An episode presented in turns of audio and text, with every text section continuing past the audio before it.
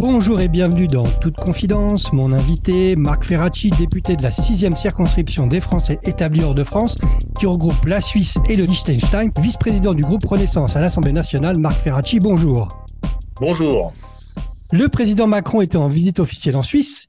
C'est mercredi 15 et jeudi 16 novembre. Marc Ferracci, vous étiez à ses côtés. En quelques mots, quel bilan dresseriez-vous de cette visite d'État?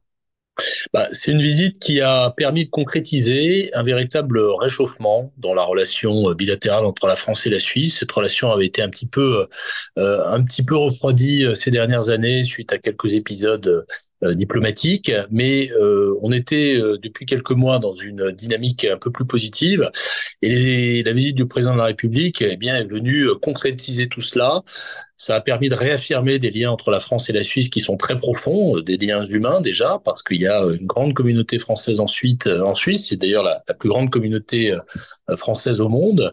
Il y a également un phénomène très important de travail frontalier. Il y a beaucoup de liens économiques, diplomatiques, culturels qui ont été abordés avec euh, notamment euh, euh, des enjeux assez importants et assez actuels qui ont fait l'objet d'échanges entre le président Alain Berset et le président Emmanuel Macron. la question évidemment de la situation géopolitique européenne. La Suisse est un membre de ce qu'on appelle la communauté politique européenne, qui est une initiative qui a été portée par le président Macron et qui permet, dans un cadre de dialogue, eh bien, d'aborder un certain nombre de sujets au-delà des membres de l'Union européenne. On a abordé des sujets transfrontaliers, on a abordé euh, notamment euh, un sujet important qui est celui de la gestion des eaux du Rhône. Vous savez qu'on a besoin, euh, dans un contexte de réchauffement climatique, eh bien, d'avoir un certain, une certaine maîtrise du débit des eaux du Rhône, qui aujourd'hui est à la main des autorités suisses et donc il y a eu des discussions des discussions là-dessus voilà je ne veux pas aller évoquer tous les sujets mais concrètement à, avancer des dossiers assez concrets en donnant des impulsions politiques au plus haut niveau. Donc la relation France-Suisse a été réchauffée. Vous parliez aussi de la relation UE-Suisse, parce qu'on sait que la, cette relation est aussi importante pour nos expatriés. Il y a un certain nombre de, de, règles et de droits qui sont régis en fait par, euh, par les, différentes conventions ou accords que la Suisse peut signer avec l'Union européenne. Là aussi, il y avait un une petite distension entre l'UE et la, et la Suisse. La visite du président Macron a permis aussi de, réchauffer euh, cette relation? Alors, le président Macron ne représente pas l'Union européenne, évidemment, mais c'est un sujet qui a, vous avez raison, été abordé. Euh, depuis 2021, euh, les discussions entre la Suisse et l'Union européenne sur euh, la négociation de ce qu'on appelle un accord cadre, c'est-à-dire un accord qui va permettre de clarifier, de sécuriser juridiquement l'ensemble des relations entre la Suisse et l'Union européenne sur tous les sujets, ces négociations ont été interrompues en 2021 à l'initiative de la Suisse. Et ça pose un certain nombre de problèmes, par exemple le fait que la Suisse ne peut plus accéder au financement européen en matière de recherche, euh, le fait qu'il y ait un certain nombre de sujets comme la sécurité alimentaire, euh, les flux de capitaux, euh, qui ne fassent plus l'objet d'accords entre la Suisse et l'Union européenne, ben ça effectivement c'est problématique et la communauté française en Suisse est d'ailleurs très sensible à ce sujet. La bonne nouvelle, c'est que la Suisse a décidé de remettre l'ouvrage sur le métier et de se donner d'ici la fin de l'année un nouveau mandat de négociation avec l'Union européenne. Euh, la visite du président Macron, de ce point de vue-là, a permis eh bien d'évoquer euh, ce sujet et de dire que la France est évidemment en soutien d'une reprise de ces négociations. Le président a eu l'occasion de dire qu'il fallait que ces négociations aboutissent, qu'elles aillent le plus vite possible.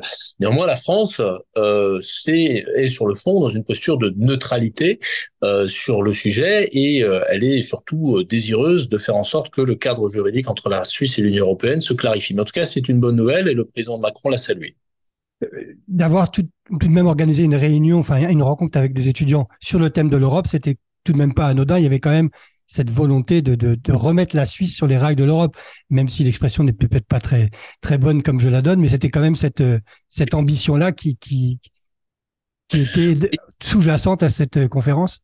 Oui, alors attention, euh, attention de ne pas euh, pas dire ou laisser dire que euh, l'objet de cette réunion publique et de ce débat qui a eu lieu effectivement à l'université de Lausanne avec Alain Berset et Emmanuel Macron sur le thème de l'Europe, dire que cette réunion était une manière entre guillemets d'inciter la Suisse à se tourner vers l'Europe. Ça n'était absolument pas ça. La Suisse est au centre de l'Europe. la conviction qu'on a, c'est que la Suisse a besoin de l'Europe dans tout un tas de domaines, mais l'Europe a également besoin de la Suisse, de son dynamisme de son dynamisme économique, de ses capacités d'innovation. Euh, non, le sens de cette réunion était, je pense, un peu plus large. Euh, il était au fond de dire que l'Europe est l'échelon euh, approprié pour répondre aux défis euh, face auxquels nous sommes aujourd'hui. Le défi de la transition écologique avec des enjeux de régulation. Vous savez que des, législations européennes sont en train d'être prises sur le sujet. Le défi migratoire, ça fait l'objet de questions d'un étudiant ou d'une étudiante, euh, c'est-à-dire comment est-ce qu'au fond on préserve euh, une philosophie qui est celle de l'ouverture, euh, l'idée que nous sommes en Europe des démocraties libérales, tout en régulant les flux migratoires aux portes de l'Europe. C'est un sujet qui a été euh, qui a été et on a abordé au fond un certain nombre d'enjeux très actuels autour desquels eh bien euh, le président Macron, le président Berset également ont eu l'occasion de rappeler qu'au fond l'Europe était le bon échelon, le bon niveau pour apporter des réponses.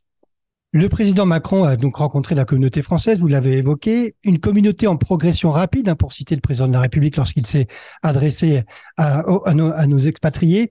Marc Ferracci, pour quelles raisons les Françaises et les Français viennent s'installer en Suisse quand on sait que c'est de moins en moins une expatriation qu'on appelait avant financière, bancaire? Quelles sont les autres raisons en fait qui font que les Français viennent s'installer en Suisse pour en faire l'une des premières communautés à l'étranger?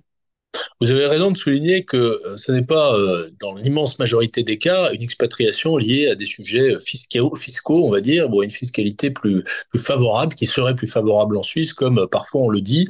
Ça n'est absolument pas la motivation première de la grande majorité des Français de Suisse. Il y a en Suisse un cadre économique attractif avec des salaires et des conditions de travail qui sont relativement favorables. Il y a également, évidemment, une proximité linguistique s'agissant de la Suisse romande monde.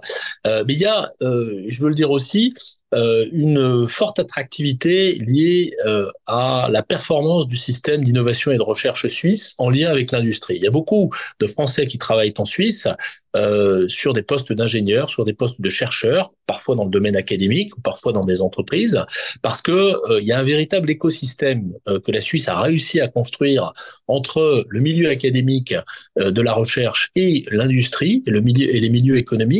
Et ça, je pense que c'est un élément assez attractif pour des Français qui sont souvent très qualifiés. Donc c'est peut-être un modèle inspirant aussi pour la France alors? Quand on voit comment ça peut fonctionner en Suisse. Hein? Je pense, j'ai d'ailleurs eu l'occasion de l'écrire dans une tribune que j'ai que j'ai faite pour le journal Le Temps. Je pense que la Suisse, de manière assez générale, peut être une source d'inspiration pour la France la réciproque est sans doute vraie à certains égards. Euh, elle a inspiré certaines des réformes qui ont été faites dans le premier quinquennat du président Macron, notamment la réforme de la, la formation professionnelle et de l'apprentissage. J'étais moi-même à l'époque euh, membre du cabinet de la ministre du Travail. Nous étions venus dans un voyage d'études en Suisse pour voir comment fonctionnait, fonctionnait le, le système d'apprentissage, pour s'inspirer. Euh, je pense qu'il y a également une source d'inspiration potentielle dans le système démocratique suisse, et notamment... Oui, sur le recours au référendum, oui, pardon, parce que c'est vrai que la Suisse est beaucoup connue pour interroger ces populations. Peut-être que là-dessus, oui, il y a une source de la manière dont, euh, dont la Suisse recourt très, très, très fréquemment aux votations, c'est-à-dire au référendum, au niveau local comme au niveau fédéral. Alors, moi, ma conviction, c'est que euh, être une source d'inspiration ne signifie évidemment pas qu'on doive transposer à l'identique un système dans un autre, euh, et le système suisse en France. Euh, mais je pense qu'il y a effectivement des éléments euh, intéressants. Par exemple, donner plus de poids aux référendums locaux. Aujourd'hui, vous pouvez faire des référendums locaux en France, mais ils n'ont qu'une portée consultative.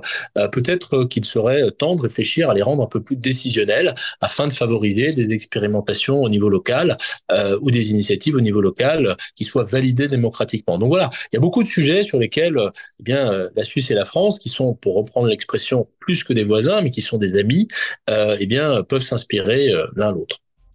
Merci beaucoup, Marc Ferracci. Merci à vous. En toute confidence, c'est fini pour aujourd'hui. On se retrouve très bientôt, toujours sur lesfrançais.press.